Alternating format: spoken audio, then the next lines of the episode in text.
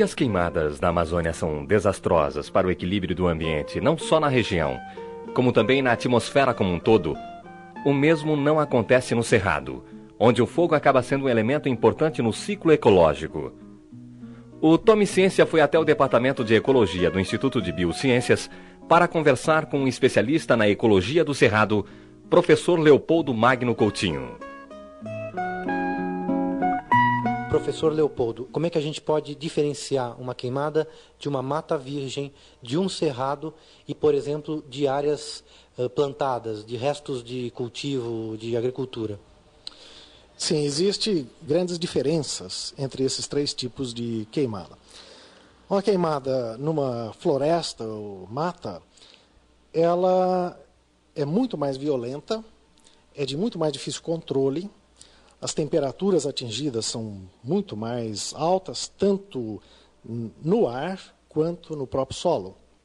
Isso em função, particularmente, da maior quantidade de combustível existente numa floresta. Né?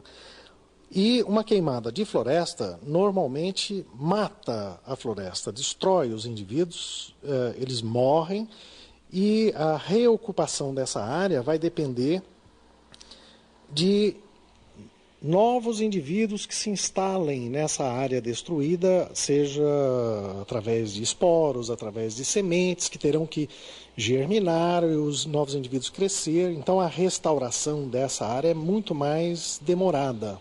Né? No caso de uma queimada em área agrícola, né, os efeitos são menores ainda, porque geralmente são apenas resíduos que são queimados, esses resíduos são frequentemente amontoados em leiras, né? e então o fogo é muito mais controlado pelo próprio agricultor, de maneira que o efeito uh, no ambiente né, é menor, é mais localizado e é mais controlado.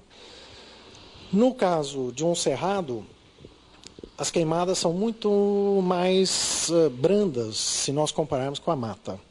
São queimadas rápidas, as temperaturas atingidas não são tão elevadas quanto na floresta, porque existe menor massa combustível. Uh, no próprio solo, as temperaturas atingidas também são menores. Né? Então, os efeitos uh, de uma queimada em floresta e em cerrado não são comparáveis. Na mata, ela é absolutamente prejudicial, ela destrói a vegetação. Né? No caso do cerrado, não. O cerrado é uma vegetação adaptada a fogo. Então, a grande maioria dos indivíduos não morre. É queimada a parte aérea deles, mas a parte subterrânea, que está protegida pelo próprio solo, que é um isolante térmico, a parte subterrânea sobrevive. Então, se você volta à área uma semana depois, 15 dias depois, você vê os mesmos indivíduos rebrotando. Tá?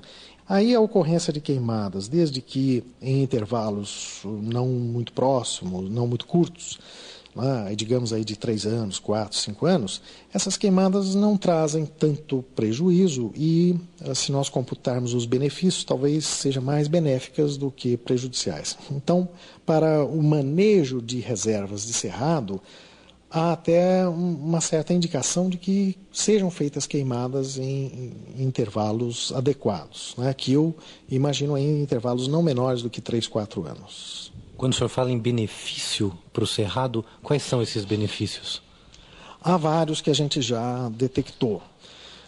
Com a queimada e a deposição das cinzas na superfície, né, isso acelera o processo de remineralização daquela massa que estava seca, uh, inoperante e que retinha muitos nutrientes na, na matéria morta. Então, incinerando, nós estamos colocando aqueles nutrientes de novo à disposição das raízes. Se nós não incinerarmos, não queimarmos, esse nutriente vai demorar um tempo talvez um pouco longo para retornar ao solo e ser reutilizado pelas raízes.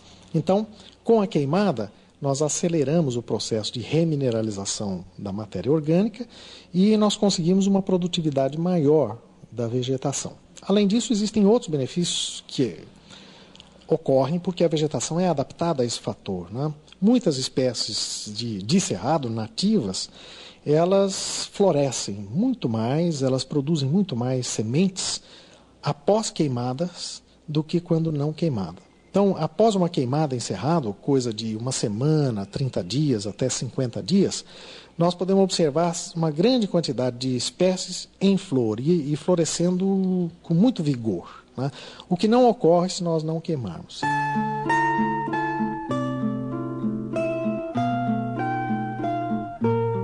Professor Leopoldo, me parece que quando o senhor fala em queimada no cerrado, me parece que essa queimada é em benefício do próprio cerrado, não seria em benefício de se plantar no cerrado, é isso?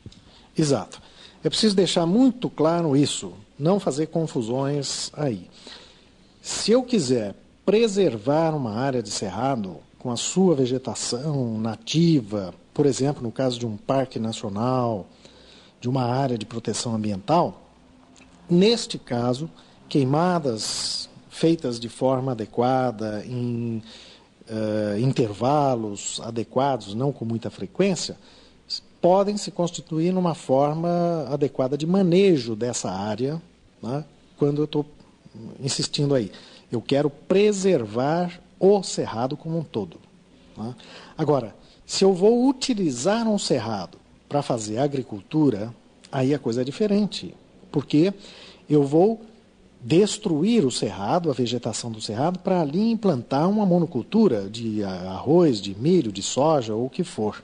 Então, nesse caso, não há por que fazer queimada. Nesse caso, a queimada é totalmente inadequada, porque eu vou destruir toda aquela matéria orgânica existente, que era do cerrado, vou perder nutrientes para a atmosfera, não haverá, após a queimada, uma vegetação para reabsorver rapidamente os nutrientes. Então, a chuva que vier poderá lavar, lixiviar, arrastar esses nutrientes e a área vai, assim, perder sua fertilidade. Certo? Então, no caso de pra, praticar agricultura numa área de cerrado, não se deve queimar. A matéria orgânica resultante da derrubada do cerrado deve, de preferência, ser incorporada ao solo através de tratores, de grade, né, para que a, a, matéria orgânica se decomponha dentro do solo, forme humus, que é extremamente importante para a agricultura, né, e libere dentro do solo, lentamente, os nutrientes que ela continha. A gente perde, quer dizer, existe o custo-benefício compensa em relação ao cerrado, por exemplo? Porque, tá certo, existe um ganho. E o que se perde? É, nós uh, temos feito pesquisas nesse sentido e avaliado, quantificado toda essa mobilização, né, essa transferência de nutrientes para o solo, para a atmosfera e tal. E uma de nossas pós-graduandas, Vânia Pivello, ela fez exatamente um trabalho, o trabalho de mestrado dela foi nesse sentido, de quantificar, numa área de cerrado, que porcentagem dos nutrientes vai para a atmosfera. Então, ela verificou que para certos nutrientes, como o nitrogênio, por exemplo, 95 a 98% é perdido para a atmosfera. No caso do enxofre e no caso do fósforo, uh, essa perda para a atmosfera é um pouco menor, da ordem de 50%, 60%. E dos outros nutrientes, como o potássio, cálcio e magnésio, da ordem de 45%, 50%. Isso é o que é perdido para a atmosfera. Agora, é preciso levar em conta que todo o material que vai para a atmosfera um dia retorna da atmosfera para o solo. Então, num outro trabalho que eu particularmente fiz, uh, eu avaliei essa transferência da atmosfera para o solo. E aí é possível, com esses dados, a gente fazer uma estimativa, embora ainda inicial, do balanço entre perda e retorno. Tá? Então, nesse, nessa primeira estimativa, nós chegamos ao seguinte resultado. O que é perdido numa queimada de cerrado para a atmosfera retorna em três anos. Isso significa que, se as queimadas forem realizadas com uma frequência de uma a cada três, quatro anos, nós chegamos a um equilíbrio. Isso é válido para a área que nós trabalhamos. Eu não quero extrapolar isso para outras áreas, porque nas outras áreas eu não sei. Então, esse tipo de trabalho precisaria ser repetido em outras áreas de Cerrado para se poder estabelecer as condições ali de perda e de retorno. E essa perda também, ela pode variar conforme nós presumimos né, que ela possa variar conforme a época em que é feito a queimada, né, conforme o grau de umidade do material combustível, né, se ele está mais verde, se ele está mais seco. Isso uh, nós imaginamos que existam diferenças. Então nós precisamos de mais dados para poder ter mais segurança nessa afirmação. Mas é perfeitamente possível a gente estabelecer o balanço né, entre perda e retorno. Aquele fogo maldito que o Paraná quase engole. José lutava com ele, acompanhado da prole.